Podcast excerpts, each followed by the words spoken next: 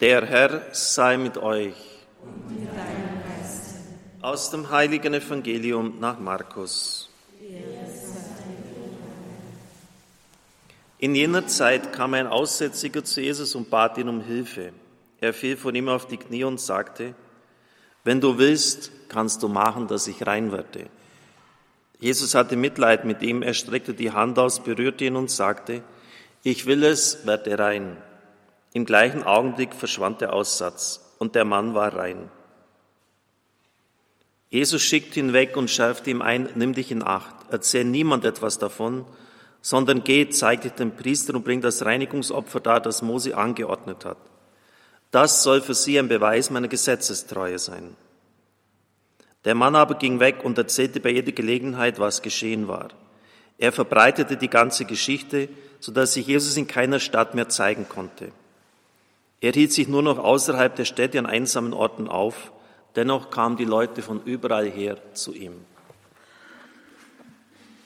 Evangelium unseres Herrn Jesus Christus. Liebe Gemeinde hier und bei Radio Horeb, Zuschauer von EWTN, liebe Brüder und Schwestern im Herrn, gestern kam erst die Post der letzten Tage oder der beiden Tage vom Montag und Dienstag an und da habe ich erst gesehen, dass wir es zweimal auf die erste Seite gebracht haben, hier bei uns die Augsburger Allgemeine, genannt Augsburger Anzeigeblatt in unserer Gegend, kein Durchkommen. Also auf der ersten Seite, das ist Balderschwang, es ist gesperrt und dann steht, dass 1300 Menschen im Allgäu festsitzen. Das war am Montag. Am Dienstag dann der Winter entfaltet seine volle Wucht. Man sieht dann den Einschlag der Lawine im Hotel Hubertus. Dieser Bereich, der Wellnessbereich, wurde 20 Stunden auf Anordnung des Bürgermeisters zuvor evakuiert. Sonst hätte es noch ganz anders ausgehen können. Und offensichtlich war dann aber noch irgendein Zimmer, in dem eine Person war. Und die Lawine ist dann in dieses Zimmer hineingekommen und hat vor dem Bett dieser Frau gestoppt. So, eine Lawine donnert mit 160 kmh ins Tal hinunter. Wie groß ist denn die Wahrscheinlichkeit, dass das genau sozusagen zu deinen Füßen aufhört, ohne dass dir etwas tut? Und dann hat Bürgermeister Konrad, der die Letztverantwortung hat und dann auch den Einsatzbefehl zu geben hat, Folgendes erzählt. Man hat gemerkt, er musste mit der Stimme ringen, er konnte kaum noch sprechen gestern Abend. Ich habe ihn gefragt, ob er es emotional durchstehen hat. Er hat gesagt, ja, das geht schon. Die Familie Kienle hat sich um 5 Uhr in der Früh am Montag immer eingetragen zur Anbetung. Und der Bürgermeister sagt mir, wenn er diese Stunde hält, dann läuft der Tag und die Woche oft anders. Und wir versuchen ja 24 Stunden die Anbetung herzubekommen. Und seine Tochter hat jetzt gesagt, sie wohnt im Jägerstüble, das ist etwas außerhalb vom Ortskern. Sie übernimmt das für ihn, dass ihr Vater einfach schlafen kann, weil die Tage waren grauenhaft. Also bei mir ist ständig das Telefon gegangen von Freunden und Bekannten, ob wir noch am Leben sind oder ob wir schon verhungert sind oder was da jetzt los ist. Klar, die Menschen sorgen sich. Ja in der Tagesschau sind ja mit Namen genannt worden. Also bundesweit ist das sozusagen ausgerufen worden, was hier alles passiert. Und seine Tochter, die musste den Weg vom Jägerstübel, die beide schwanger wissen, wovon ich spreche, vom Jägerwinkel hierher nehmen und die Lawine kam um 5.13 Uhr in der Früh. Und wenn sie jetzt vielleicht ein bisschen zu spät unterwegs gewesen wäre, wäre sie voll erwischt worden. Die Sirene ging dann, ich habe ja das auch gehört, hat uns aus dem Schlaf geschreckt. Und dann ist der Konrad auch sofort natürlich vor Ort. Moment mal, wo ist denn eigentlich meine Tochter? Und war dann natürlich im Augenblick in Panik und sie war in der Anbetung. Sie war rechtzeitig da. Also sie hat die Strecke passiert gehabt, bevor dann die Lawine kam. Das heißt, exakt in diesem Augenblick, wo das passiert war, hat jemand gebetet vor dem Allerheiligsten. Zufall, Fügung, Schicksal, die Hand Gottes. Ich möchte Ihnen aber nur noch eines sagen, das hat mir Pfarrer Hesse gesagt. Und wissen Sie, letztlich beweisen können werden wir das nicht. Aber ich bringe dann noch mal eines, wo Sie sagen wird, das gibt es ja normalerweise gar nicht. Pfarrer Hesse hatte in Türkheim die Anbetung und da war in seiner Pfarrei oder ist eine Stelle, die man straßenmäßig nicht entschärfen kann, wo ständig Unfälle passieren. Und seit er die Anbetung dort eingeführt hat, ist jetzt in Kempten, haben die Unfälle fast aufgehört. Sind wir vielleicht so rationalistisch schon, dass wir das nicht glauben können? Ja, da muss irgendwas anderes. Glauben wir denn das, dass Gott in dieser Weise handeln kann, dass er wirkmächtig ist, dass er der Herr ist über die Natur? Ein geflügeltes Wort, das jetzt auch durch das Tal gegangen ist, die Seinen beschützt. Und überall auch der Besitzer des Hotels, der natürlich jetzt schwer geschädigt ist und dem unser Gebet, unser Gedenken gilt, in dieser schweren Zeit hat gesagt, ich war selber bei ihm dort, Gott sei Dank ist niemand verletzt worden. Gott sei Dank. Sachschaden kann man reparieren. Aber wenn Menschenleben genommen werden, dann ist es halt etwas anderes. Und genau das ist passiert vor 65 Jahren. Es war der 11. Januar 1954, die schlimmste Lawinenkatastrophe im Alpenraum überhaupt. In Vorarlberg kamen 1954 125 Menschen in mehreren Lawinen ums Leben. Im Bregenzer Wald starben 15. Besonders getroffen hat es Hittisau nahe Balderschwang und die Gemeinden Mellau. Sipperseck, das ist ein Ortsteil schon jenseits der Grenze, aber viel näher am Balderschwang gelegen, von Hittisau, ist damals komplett weggewischt worden. Ich habe in der Chronik des Pfarrers Bilder der Verwüstung und der Zerstörung. Der Bürgermeister wusste nicht mehr genau die Zahl der Todesopfer. Es waren etwa sieben oder acht, die zu Tode kamen, also direkt vor unserer Haustür. In der Chronik steht dann Folgendes, dass die Lawine mit 160 kmh, so schätzt man, auch in das Dorf hineingedonnert ist. Also direkt rechts von uns und hier in der Kirche hat es die Scheiben eingedrückt, überall ein Meter Schutt, Dreck, Glas in der Kirche. Und da war ein Haus im Weg. Und was mit dem Haus passiert ist, das lese ich Ihnen jetzt vor. Das hat sie mich voll von der Lawine erwischt. Konrad Kienle hat das berichtet, Überschrift, wirklich jetzt aus der Chronik aus dem Jahr 54 herauskopiert. Glück im Unglück in Balderschwang. Wir können von einem Lawinenwunder sprechen, wenn man bedenkt, dass das Haus von einer Lawine in der gesamten Nordfront erfasst vier Meter über die Grundmauern hinausgeschleudert wurde, also komplett weggerissen vom Fundament.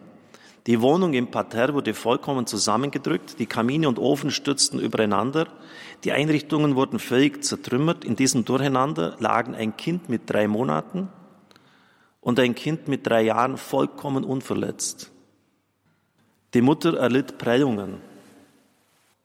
Der Schreiber dieser Zeilen begab sich Minuten zuvor aus dem Büro, das vollkommen Wand an Wand zusammengepresst wurde, zu seiner betagten Mutter im Wohnzimmer und wurde nur gering verletzt.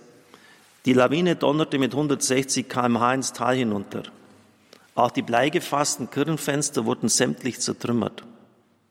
Nach der Bergung größte Brandgefahr, weil die brennenden Öfen in den Holzmassen, das Äußere des Hauses, das die Balken anzuzünden drohten und ein kräftiger Sturm herrschte. Wir hatten riesiges Glück. Zufall, Fügung, Sechser im Lotto oder Führung des Herrn.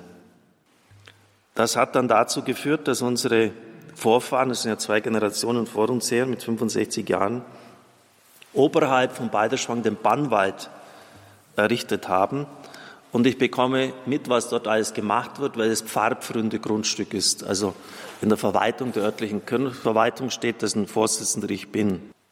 Die Staatsforstverwaltung ist ständig hinterher, dass der Wald in einem guten Zuschuss ist. Also wird genau nachgeschaut, ob Borkenkäferbefall ist, ob die Bäume genügend verjüngt sind, ob das alles gut steht. Und wenn Sie in Balderschwang mal sind, schauen Sie mal hinauf. Sie sehen sofort, dass sich der Wald abhebt vom anderen, weil er noch nicht ganz so hoch ist in 65 Jahren und weil er sehr dicht ist. Und wenn die nicht damals voraussehend gehandelt hätten, dann hätte es uns heute erwischt. Weil nämlich der Wald geht bis zur Kirche runter und hat oben einen breiten Streifen, dann wäre von dem Hotel wahrscheinlich gar nichts mehr übrig geblieben. Man hat also den Schutzwald als natürliche Sicherung gebaut. Und bei uns, die hätten ja damals auch sagen können, wie groß ist denn die Wahrscheinlichkeit, dass es an Weihnachten so gut wie gar keinen Schnee hat und dann sozusagen tonnenweise in ein paar Tagen herhaut, das ist doch sehr gering, das ist ein Jahrhundertereignis, wird nicht mehr wiederkommen. Nein, sie haben gedacht, das kann auch wieder mal kommen. Und genauso war es ja auch. Wir hatten ja Meldungen, ein paar Tage nach Weihnachten, kommt bitte mit der Schaufel an die Loipe, kratzt den wenigen Schnee zusammen, damit die Leute wenigstens, nachdem sie schon alpin nicht Skifahren können, auf der Loipe unterwegs sein können. Es hat ja keinen Schnee gegeben. Und dann in zehn Tagen hat es diese riesigen Mengen heruntergehauen. Also genau die gleiche Konstellation, die einfach so gefährlich ist. Das Ganze kann sich nicht verfestigen, setzen, es ist sehr weich. Dann genügt das Geringste, um das Ganze auszulösen. Der Schutzwald, der Leben rettet. Danke, dass die Menschen damals weitsichtig gehandelt haben. Und vielleicht noch zum Schluss. Der Soziologe Hans Joas hat ein Buch herausgegeben vor sechs Jahren, Glaube als Option. Er führt darin aus seine Meinung, dass der Glaubensverlust oder halt dieser Verlust an Bindung an Kirche nachweislich nicht zum Moralverlust geführt hätte. Der Politologe Dr. Andreas Püttmann hat eine Antwort darauf geschrieben. Neben der ja wohl auch moralisch mit verursachten schweren Finanzkrise, die immer brutalere Gewalt und Jugendkriminalität bis hin zu spektakulären Amokläufen, Mord- und Totschlagdelikten an Wehrlosen, just for fun und planmäßig rituellem Vandalismus, Korruption, Wettbetrug und Doping im Sport die Drogennormalisierung und das Komasaufen, eine Bildungsmisere bis hin zur Ausbildungsunfähigkeit, verbreitetes Mobbing und Mitarbeiterbespitzelung, immer aggressivere Werbemethoden und dreistere Konsumententäuschung, die Heroisierung ethischer Minimalisten wie dem Pop-Titan Dieter Bohlen, Verkehrsrauditum und wachsender gewaltsamer Widerstand gegen Polizisten, der Vormarsch der aktiven Sterbehilfe, die längst akzeptierte Massenabtreibung und Embryonenselektion, Beziehungsunfähigkeit, Promiskuität und gestiegene Scheidungsraten, Kindermangel und Pflegemissstände, Zunahme psychischer Krankheiten und bekennende Egozentrik und am Schluss zählt ich. Die Umwertung von Untugenden, Geiz ist geil in der Werbung, sowie Extremismus, Partizipationsmüdigkeit und Verantwortungsscheu. Auch eine Vielzahl von Details sollte man nicht übersehen. Früher war es nicht nötig, Grableuchten Diebstahl sicher zu installieren und selbst die Friedhofsgießkannen anzuketten.